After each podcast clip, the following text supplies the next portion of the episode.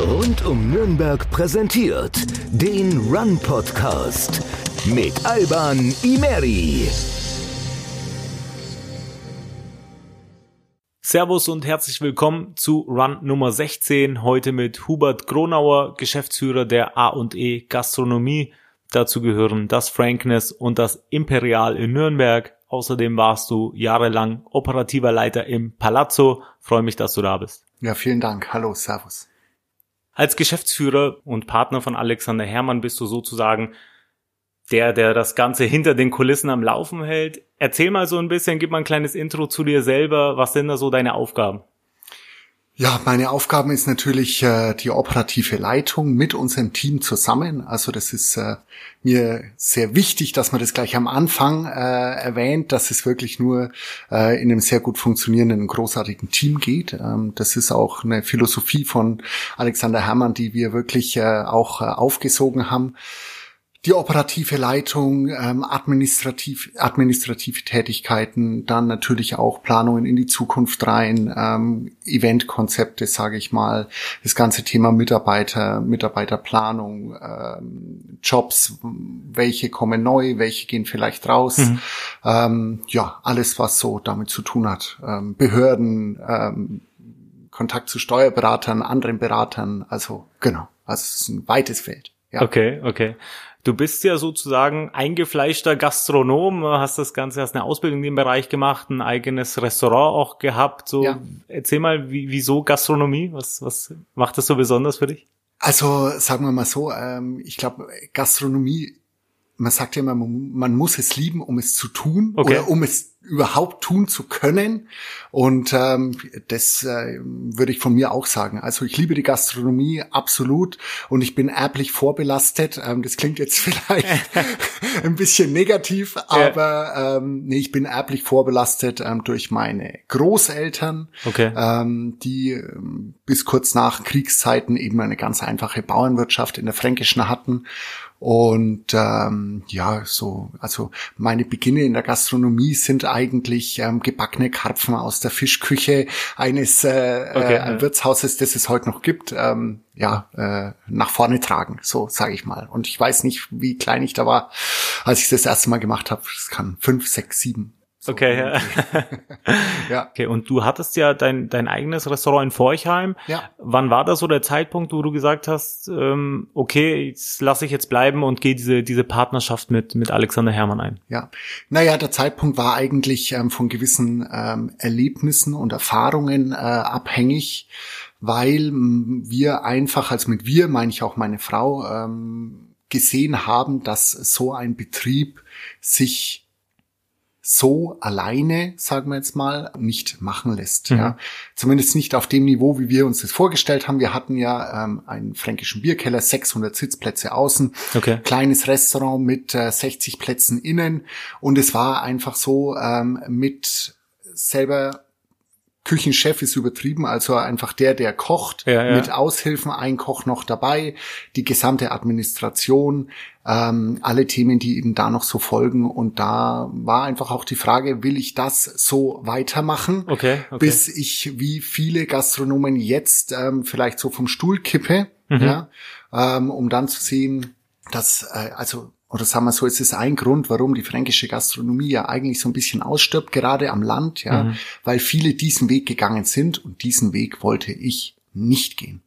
Und deswegen gab's die klare Entscheidung zu sagen, wir orientieren uns neu. In der Gastronomie, ja. aber wir gehen aus, aus der Selbstständigkeit raus. Okay, wie ist das dann abgelaufen? Ist dann der Alexander auf dich zugekommen oder wie, wie kam da so die Partnerschaft zustande? Naja, die Partnerschaft kam eigentlich über Palazzo. Okay. Ähm, der entscheidende, die entscheidende Person vor Alexander Hermann ist eigentlich Matthias Adolf äh, ähm, von Palazzo, der eben äh, nicht nur Palazzo Marketing macht, ähm, sondern eben auch den Standort hier in Nürnberg leitet. Okay. Und das ist ja, ja, immerhin bei aller Bescheidenheit das erfolgreichste ähm, Zelt, sage ich mal, in, innerhalb der Palazzo-Gruppe. Und ich habe mich beworben auf eine Stelle ähm, ähm, eben als operativ leitender Palastdirektor. Mhm. Und ähm, das hat auch funktioniert, hat auch geklappt.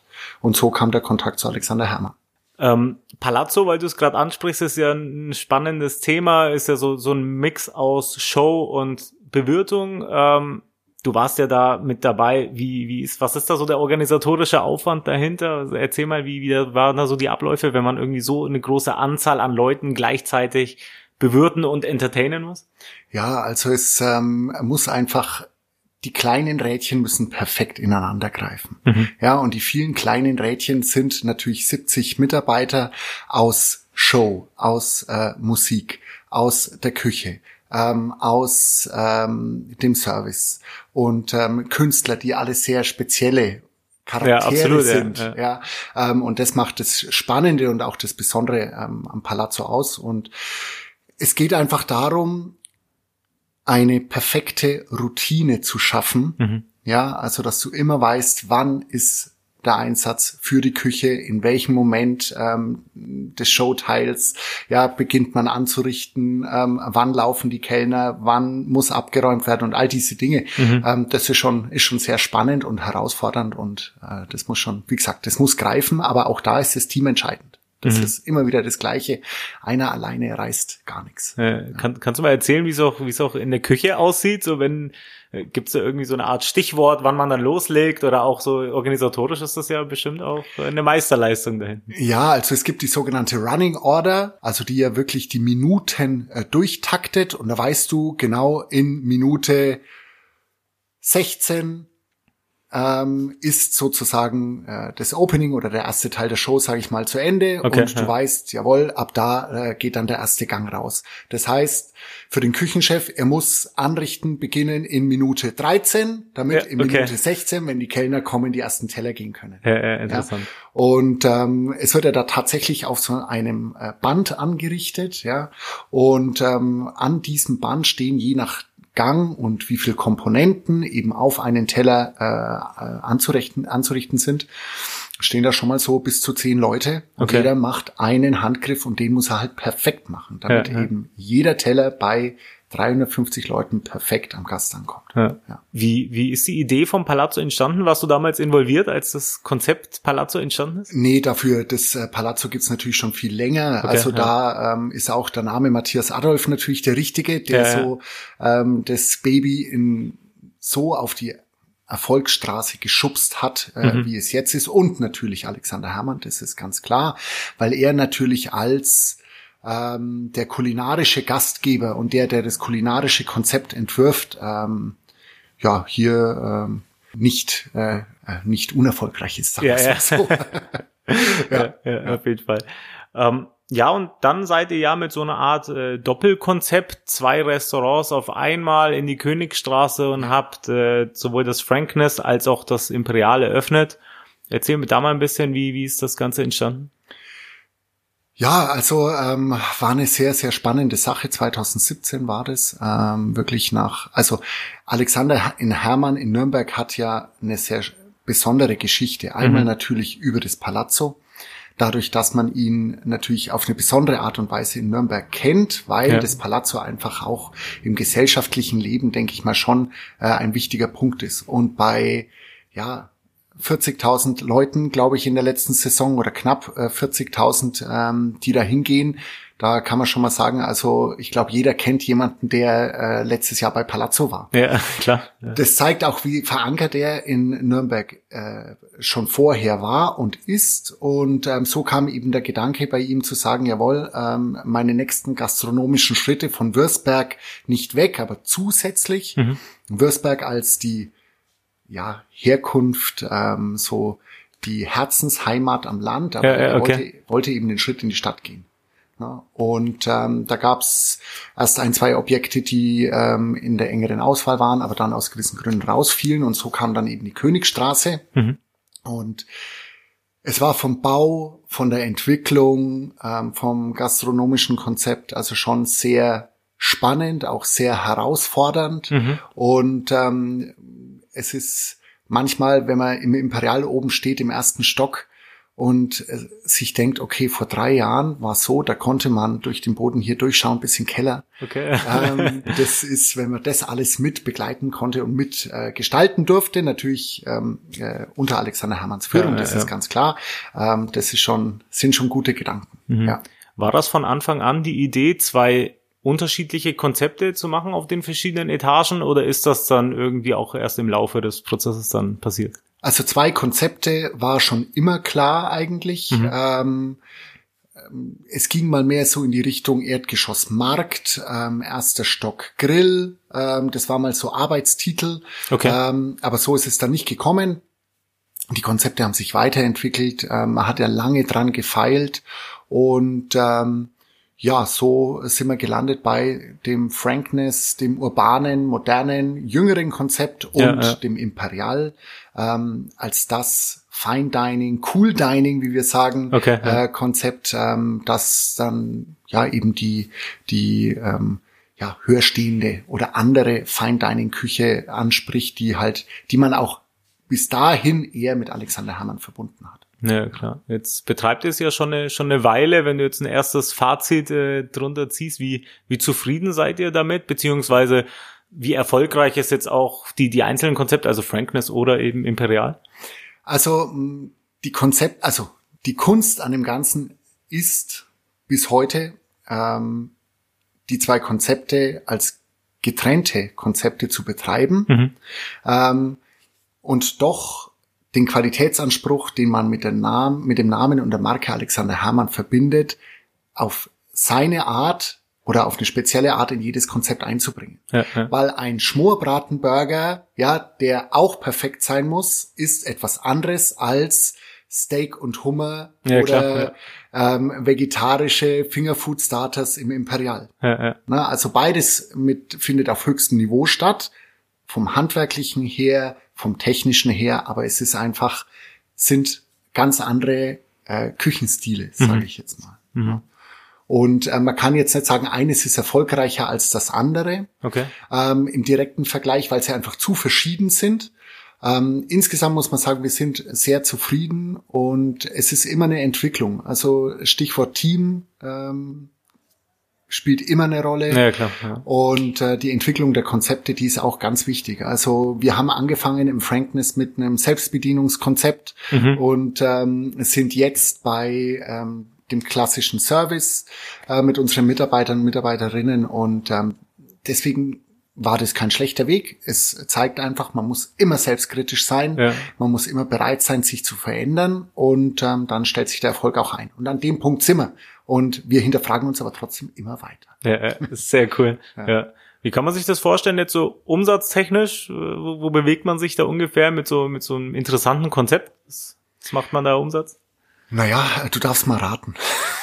Ah, ich habe ehrlich gesagt jetzt vorher auch nicht geguckt, kann man ja gucken im Bundesanzeiger ja, ja, und so. Ja, ich, ich weiß das nicht, aber ich kann mir schon vorstellen, dass das dann gegen, gegen siebenstellig wird, oder? Ja, ja, klar, klar, ist ja auch. Äh, man muss sagen, also der Umsatz ist natürlich das eine, der Gewinn ist das andere. Es geht schon darum, auch administrativ ähm, und ähm, im Umgang mit der Ware professionell zu arbeiten ähm, nicht verschwenderisch zu sein, ja, ähm, nicht nur im betriebswirtschaftlichen Sinne, sondern natürlich auch im nachhaltigen Sinne ähm, und da dran zu bleiben, dass die Dinge passen, das ist schon ist eine Challenge, die, ja, der stellen ich, wir ja. uns jeden Tag, aber ähm, ja, wir sind da ganz optimistisch, dass wir das packen. Was, was mich schon immer interessiert hat, wenn ich jetzt irgendwie darüber nachgedacht habe, ich meine, ich war jetzt auch noch nie irgendwie involviert, so bei Restaurants oder so, aber was mich immer interessiert, ist so dieser, dieser Prozess dahinter, wenn man jetzt irgendwie neues Menü, neues Gericht, so, hm. kannst du da mal erzählen, so einem, einem Laien wie mir jetzt, wie, wie passiert sowas? Wie entsteht jetzt ein Menü und äh,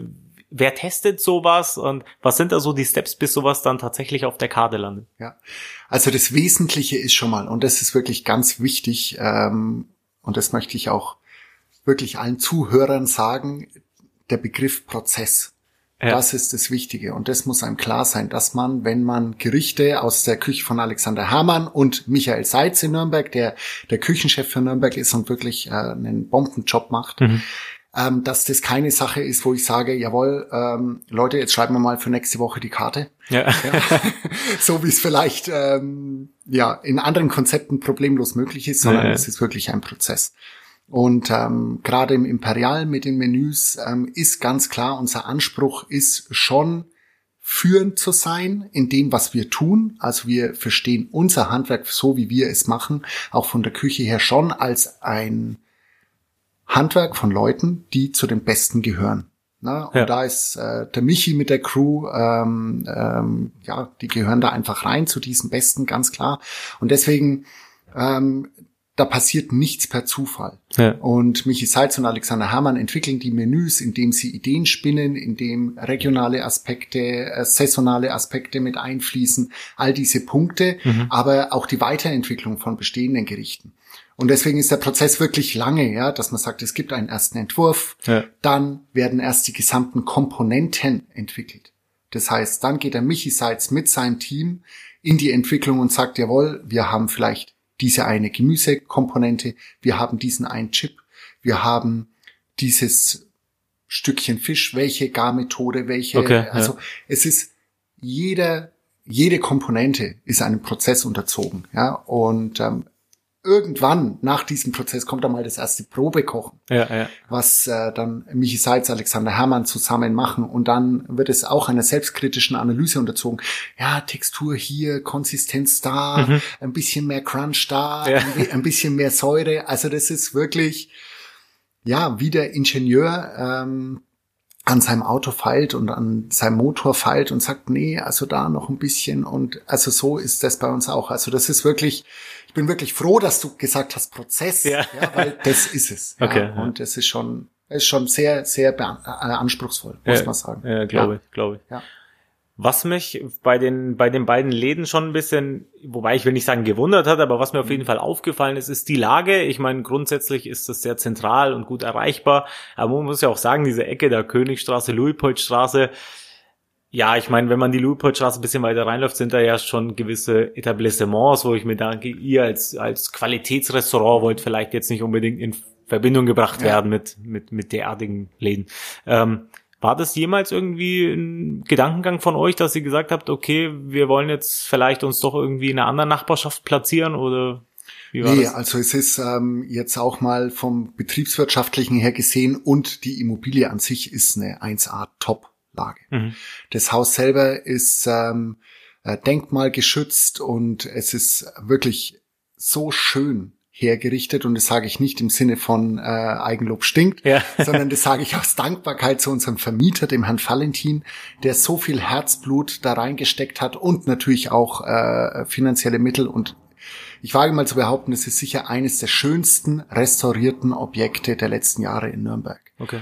Ja. Ähm, ansonsten Luitpoldstraße, naja, ähm, ich kann jetzt äh, sagen wir es mal so, ich kenne nur, habe nur seriöse Nachbarn. Ja. Literaturhauscafé, ja, Das stimmt, ähm, das das Privathotel Probst oder so, Ja, ja. Äh, Harlem Bar ist für mich, also äh, alles top seriös. Ja, klar, Gehe ich überall selber hin ähm, und ja, es gibt noch so ein, zwei Erwachsenen-Spielzeugläden, aber es ist nicht mehr so, wie es mal war. Mhm. Und ja, Design Offices kommen jetzt auch rein. Ah, okay. Ähm, Mhm. Und ich, also ich bin mir ganz sicher, dass die Luitpoldstraße, die Louis Ja. und das Eck da hinten, dass das, ähm, das hat das Ding zum neuen coolen Hotspot und wenn man abends zum neuen zehn mal durchläuft, auch mit der Shisha-Bar weiter hinten Mhm. und äh, dem Kokono, dem neuen, dann dem Museum, ja, der Platz dahinter Kokoro. Also es ist eine sensationelle Ecke, Ja, ja. wirklich. Und ähm, ich habe auch keine Military Police gesehen oder so. Okay.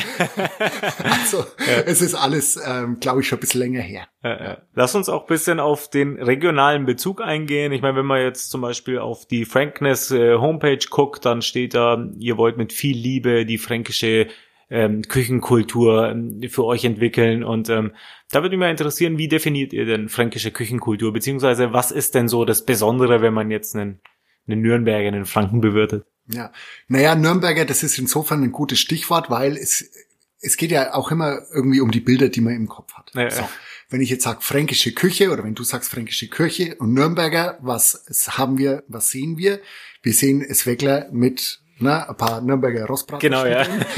Und ansonsten natürlich der sonntägliche Braten, am besten äh, der Schäuferler mit Wirsching und zwei Klöß und so. Äh, Ähm, das hat auch für uns mit fränkischer Küche zu tun. Insofern, ähm, da zum Beispiel Stichwort Schäufele oder Sauerbraten oder so, die Aromatik. Es, es, gibt eine Aromatik für uns, die ist typisch fränkisch. Und die äh, spiegelt sich vor allem eben in dieser Bratenküche, Bratenaromatik, Brot, äh, gewürztes Brot, Schwarzbrot, ähm, äh, ähm, auch, sagen wir mal, ähm, von Kräutern und Gewürzen her recht deftige Art Ja, ja. Äh, zu kochen. Und so finde, und diese fränkische Aromatik, dieses Thema Braten und Brot, das findet sich im Frankness wieder. Mhm. Also deswegen machen wir unsere Burger zum Beispiel alles Schmorbratenburger. Ja, also das klassische Patty gibt's bei uns nicht. Okay. Ähm, dafür gibt's einen Schäufele-Burger, gezupftes Fleisch außen äh, aus der Schulter. Ah, ja, okay. und es wird wirklich ganz klassisch angesetzt ähm, mit äh, den ganzen ähm, äh, Gewürzen, die eben ein normale Schäuferler halt auch bräuchte. Und dann ist da noch schön Kraut mit drauf und so und Ja. gepuffte Schwarte, was halt dann die Gröberler symbolisiert und so. Und äh, so bringen wir neu interpretiert in dem modernen Konzept die fränkische Küche oder die fränkische Aromatik ähm, ja in ein Burger-Bun sozusagen. Genau. Wenn du jetzt mal so den, den Franken als Kunde betrachtest, gibt es da irgendwelche Eigenheiten? Ich meine, du bist ja jetzt schon lange dabei in der, in der Ja. Szene, hast wahrscheinlich auch schon viel gesehen an, an vielen Standorten. So, was ist so das Besondere so am, am Franken, so auch das Thema Service oder so, so, so Kundenbeziehungen? Also, es gibt Dinge, die wir, das Problem ist ja, wir Franken uns selber nachsagen, die Ja. stimmen. Und es gibt Dinge, die sagen wir uns selber nach, die stimmen nicht. Okay. Ähm, was stimmt, ist, ähm, ähm, Alexander Herrmann sagt immer, beim Franken ist so, innen tobt die Heiterkeit, ja. Also Okay. es bricht nicht sofort heraus. Mhm. Und das würde ich sagen, das stimmt auch. Also der Franke ist halt jetzt nicht wie der Rheinländer so, dass er Hallo und Servus und äh, gleich den Raum füllt, wenn er betritt, sondern er schaut erstmal skeptisch und sagt, na, wo hocken wir jetzt noch? Ja. Na, so in die Richtung. Also vom Naturell her würde ich sagen, das stimmt. Mhm. Ähm, aber äh, wenn ich vor allem Frankness Imperial jetzt schaue, also unsere Gäste sind sehr offen, Okay. ja, sind im Feedback wirklich sehr oft emotional, Echt? Okay. überschwänglich, Ja. ja. Also ich sehe es ja auf Social Media oder Mails, die man kriegt und so, und das war toll und das war super und so. Und sie sind aber auch kritisch im Feedback und meistens sehr sachlich. Mhm. Ja, also und mir ist lieber jemand sagt mir ganz ehrlich, was er gut oder schlecht findet und sachlich, als jetzt immer nur alles scheiße oder alles ganz ja, toll. klar, klar. Ja. Na, und ähm, ja, deswegen, um es zusammenzufassen, also der Franke ist als Gast nicht so schlimm, wie wir Franken das selber behaupten. Okay. Ja. Das Feedback geht dann also auch über Bastia hinaus. Es geht über fast schon hinaus. Ja, ja, genau. Der Hunger treibt's nein und der Ekel runter. So, nein, wir sind nicht so, würde ich mal sagen. Ja, es gibt ja, durchaus Klischees, ne, die man den Ja. Franken nachsagt Ja. und so. Und Ja. deswegen, deswegen Ja. frage ich. Gut, gewisse Dinge, ne, wie eine gescheite Portion muss sein und so. Also Mhm. das zum Beispiel, das stimmt. Ne? Also über Ja, Portionen klar, ja. braucht man mit Franken nicht diskutieren. Okay. Also äh, ja. Gastronomie generell sehr, sehr spannende Branche, spannendes Feld, aber natürlich jetzt auch äh, Corona-bedingt eine der Branchen, die am meisten zu kämpfen hat. Ähm, wie läuft's momentan bei euch? Also man muss, ähm, es gibt einen Unterschied zwischen Imperial und Frankness, das ist ganz klar. Mhm. Äh, Imperial läuft sehr gut. Ähm, das stellt man auch fest, wenn man mit Kollegen spricht, wenn man auch ähm, mit ähm, anderen Leuten, die weiter rumkommen als jetzt ich äh, und das permanent. Also die Fine Dining, Gourmet-Konzepte, die laufen sehr, sehr gut, weil nicht nur, weil es ein anderes Klientel ist, ähm, sondern weil das Vertrauen in diese Konzepte, wo auch ein Namen, Name dahinter steht, wie Alexander Herrmann, den man einfach jetzt auch über Jahre schon äh, für Qualität, Seriosität ähm, kennt, äh, Ja, klar, die laufen ja. sehr gut. Im Frankness ist es so, es läuft auch gut, aber ähm, man merkt, also das Frankness lebt auch von viel ähm, Laufkundschaft, wie man ähm, so im Volksmund sagt, und ähm, die ist teilweise noch nicht so da. Ja, Mhm. also es gibt natürlich noch das Homeoffice, ähm, es gibt natürlich noch Kurzarbeit, ist ganz klar. Ja, und ja. das merken wir schon, vor allem im Mittagstisch oder so Business Lunch, äh, das ist schon sehr schwankend. Ja. Mhm. Also ich sehe keinen Anlass, ähm, alles schlecht zu reden. Ähm, wir gehen generell positiv an die Dinge ran Ja, und Ähm, äh, es gibt noch so ein paar Zeiten am Tag, vor allem im Frankness, wo man sagt, hey, da müssen wir schon noch wieder aufholen, aber Ja. vor allem abends und Imperial muss man sagen, sieht schon wieder ganz gut aus. Mhm. Ja. Ihr seid ja auch äh, durchaus äh, bekannt dafür, dass ihr auch mal äh, euch anpasst, beziehungsweise auch mit dem Trend geht. Ich habe jetzt gesehen, in euren Restaurants spielt jetzt auch ein DJ teilweise und so. Also so der Entertainment-Faktor ist bei euch noch irgendwie so ein, so ein Thema, wo ich sage, da legt ihr sehr viel Wert drauf. Erzähl da mal ein bisschen, wa- warum ist, so, ist euch das so wichtig? Naja, im Endeffekt, ähm, einmal geht es drum. Ich meine, wie gehe ich an die Krise ran? Mhm. So. Ich habe zwei Möglichkeiten. Entweder ich sage, es ist alles schlecht, ich ziehe mich in mein Schneckenhaus zurück und warte, bis irgendjemand reinkommt in mein Schneckenhaus und das Licht anknipst. Aber das ist recht unwahrscheinlich, dass das passieren wird. Ja, ja. Ähm, deswegen muss man aus dem Schneckenhaus rausgehen, ja, und muss sagen, jawohl, da hinten geht die Sonne auf und der laufen wir jetzt entgegen.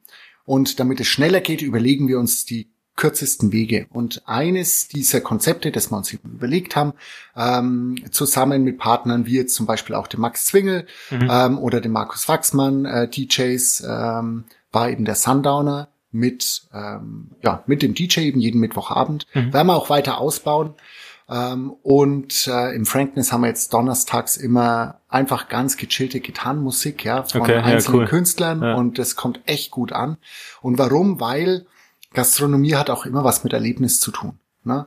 Also wenn ich mit der Freundin oder Frau reserviere und ins Imperial gehe, ja, dann will ich einen besonderen Abend, weil ich will ein Erlebnis für, ja, für die Freundin ja, ja. und für mich selber. Ja. Und ähm, wenn ich andere Erlebnisse schaffe, zum Beispiel Sundowner, hast Bock auf Hausmucke, die Clubs haben alle zu, ja, gute Hausmusik, ganz gechillt, ja, es sitzen alle am Platz, aber deswegen kannst du doch trotzdem was trinken. Ja, klar. Ja.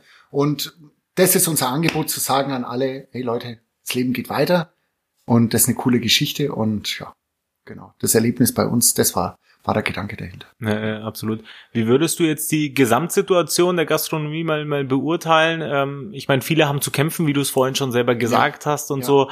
Wie, wie würdest du das jetzt so mal beurteilen, so die Gesamtsituation? Also man muss es wirklich differenziert betrachten, weil genau wie du gesagt hast, für die, äh, für die Clubs für die Bars ähm, ist es natürlich kein Spaß ja. mehr, schon lange nicht mehr. Und ähm, wie sich da die Szene verändert, einfach indem sie es nicht schaffen werden, viele. Also das ist schon, ähm, das ist schon, ja, bitter kann man nicht sagen, das ist, äh, das ist schlimm. Das mhm. ist einfach schlimm. Ja, ja. ja. Weil es auch ähm, für die Kulturlandschaft einer Stadt wie Nürnberg oder so ist es einfach schlimm und ist es nicht schön. Und ähm, das ist schon, das ist schon sehr, sehr hart. Ähm, dann gibt's natürlich ein paar, die, und das, ja, man muss es einfach sagen, die der seriösen Gastronomie schon immer das Leben schwer gemacht haben. Okay. Indem sie nicht seriös kalkulieren, indem sie vielleicht nicht alles über die Kasse laufen lassen. Okay, ja, ja, das ist, gehört zur Wahrheit auch dazu. Ja, klar. Und natürlich kann es sein, dass es ein paar von denen erwischt und auf Dauer könnte das der seriösen Gastronomie helfen. Ich weiß, das sind harte Worte und ich wünsche jedem persönlich nur das Beste. Mhm. Aber wenn ein paar schwarze Schafe vom Markt verschwinden, dann ist es nicht die schlimmste. Ja, ja nicht ja. das schlimmste Ergebnis. Ja. Ähm, und ansonsten glaube ich, ganz, ganz viele ähm, versuchen wirklich mittlerweile das Beste draus zu machen, so wie wir auch. Und ähm, wir müssen es ja auch. Also ich meine, die Gäste sind ja bereit dazu und haben sehr viel Verständnis auch. Ne? Und ähm, ich glaube, äh, ja, es wird eine Bereinigung, um es zusammenzufassen, es wird eine Bereinigung geben, mhm. auf jeden Fall. Ähm, ein kleiner Prozentsatz davon ist vielleicht gar nicht so schlecht. Und wie Bars und Clubs, das ist natürlich echt übel. Ja, ja. Was kann man jetzt tun als Gastronom, so wenn du jetzt irgendwie mal einen Tipp geben müsstest, um, um sich jetzt besser aufzustellen, auch jetzt eben so eine Krise, ich meine, keiner von uns weiß, wie lange das jetzt noch geht oder welche Effekte das jetzt noch haben wird. Was, was kann man jetzt tun, um zu sagen, okay, ich äh, stelle mich da zumindest besser auf in Zukunft? Also wichtig ist, glaube ich, ich, die guten Gastronomen wissen selber, was sie zu tun haben. Mhm. Also die brauchen sicher meinen Ratschlag nicht. Ich kann nur, kann nur sagen, was ich glaube, was das Beste ist. Ja. Klare Konzepte, klar durchziehen und ähm, nicht versuchen, es jedem recht zu machen. Okay. Ja, also ja. die eierlegende Wollmilchsau, um die mal wieder zu, ja. zu strapazieren, ähm, auf keinen Fall. Die bringt nur Untergang und hilft, also hilft keinem Laden. Ja. Wie würdest du jetzt auch seitens seitens Regierung äh, die ganze jetzt so die die die Maßnahmen, die Auflagen, die da getroffen worden sind, ähm, beurteilen? Hast du dich da jetzt als Gastronom irgendwie gut betreut gefühlt. Ich höre andererseits aber auch sehr oft, dass viele sagen, vor allem eben so Gastro, Bar, Club, irgendwie wurden wir dann im Stich gelassen. Wie, wie war das für euch? Was hattest du da für ein Gefühl? Also auch da muss man es einfach äh, differenziert sehen, genau wie du schon hast anklingen lassen. Also wenn ich ein Bar- und Clubbesitzer wäre, dann glaube ich, äh, würde ich mir komplett verarscht vorkommen, mhm. weil die Gedanken, ähm, dass es spezifische Programme oder äh, spe braucht oder spezifische Nöte äh, für solche Betriebskonzepte da sind. Ja, ähm, also die Empfindsamkeit dafür kam viel zu spät. Ja. Das ähm, muss man ganz klar sagen. Also wenn ich in dieser Branche oder wenn das, wenn ich äh, einer der Kollegen wäre, dann wäre ich stinksauer und verstehe ich zu 100 Prozent. Mhm.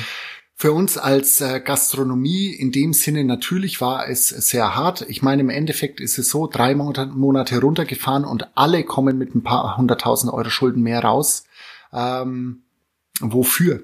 Ja. Keiner kann was dafür. Ich meine, äh, das Problem ist, man diskutiert ja auch viel im äh, Freundeskreis, Schuld ist das Virus und das Problem ist das Virus und nicht einzelne Personen ja, oder so. Ne? Und ich glaube, das ist schon wichtig, dass man sich das auch immer wieder sagt. Was ich generell sehr, sehr gut finde, ähm, ist natürlich die Reduzierung des Mehrwertsteuersatzes, weil nur der verschafft uns die Möglichkeit, die neuen Schulden zu schaffen.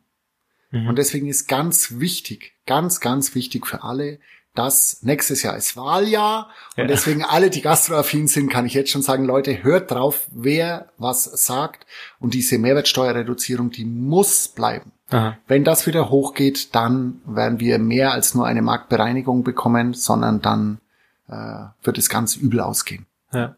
Ja, weil du es ansprichst, ist ja durchaus ein viel diskutiertes Thema gewesen. Ne? Viele, die gesagt haben, okay, was, was bringt die mir jetzt eigentlich? Ja. Also 19 auf 16, das ja, die ist ja nicht das Entscheidende. Das Entscheidende ja. ist, ähm, dass die Speisen auf sieben oder fünf runtergehen. Mhm. Das, das setzt die Mittel frei. Ja. ja. Weil wenn ich jetzt mal sage, natürlich der, der Unterschied von 19 auf sieben Prozent, wenn ich jetzt mal äh, vom vorherigen nehme die extra Senkung, lassen wir jetzt mal beiseite, mhm. dann sind es 12 Prozent. Wenn ich ein paar äh, Effekte bereinige, dann bleiben vielleicht neun bis zehn Prozent übrig. Ja.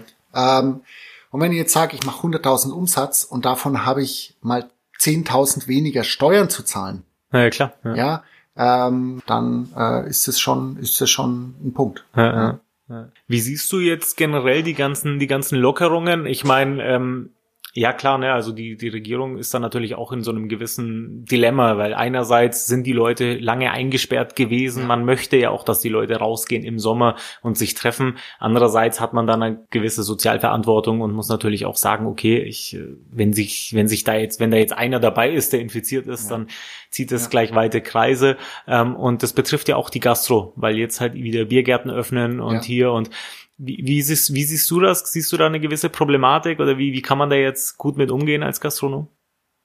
Also, ähm, was ich mir wünsche, ist, dass für alle das Gleiche gilt. Mhm, und ja. die Politik muss einfach wissen und die Verwaltung, ich meine, es ist ihnen bewusst, das ist mir klar, egal auf welcher Ebene, ähm, die Dinge, die vorgeschrieben und ja, in äh, Verordnungen gefasst werden, die müssen auch kontrollierbar sein, ja. weil sonst kommt es zu massiven Ungerechtigkeiten. Und das hat einfach zu lang gedauert. Ähm, das äh, mag jetzt nicht jeder schön finden, dass ich das sage, wie in Nürnberg am Köpfleinsberg ähm, oder auch in Bamberg vor dem Schlenkerler. Da hat man viel zu lange zugeschaut von den Verwaltungen, von der mhm. kommunalen Verwaltung, vom Ordnungsamt ähm, und hat hier Ungerechtigkeiten entstehen lassen, weil es kann nicht sein, dass die Bars schließen müssen, dass die Clubs schließen und in die, in die Insolvenz getrieben werden. Und dann ein paar machen es ganz schlau, ja, über den Straßenverkauf äh, und das geht einfach nicht. Und ja. da, da bin ich froh, Stadt Bamberg gab es jetzt auch das Alkoholverbot und es ist Zeit geworden, dass da durchgegriffen worden ist. Also das ist mir wichtig, gleiches Recht für alle. Ja.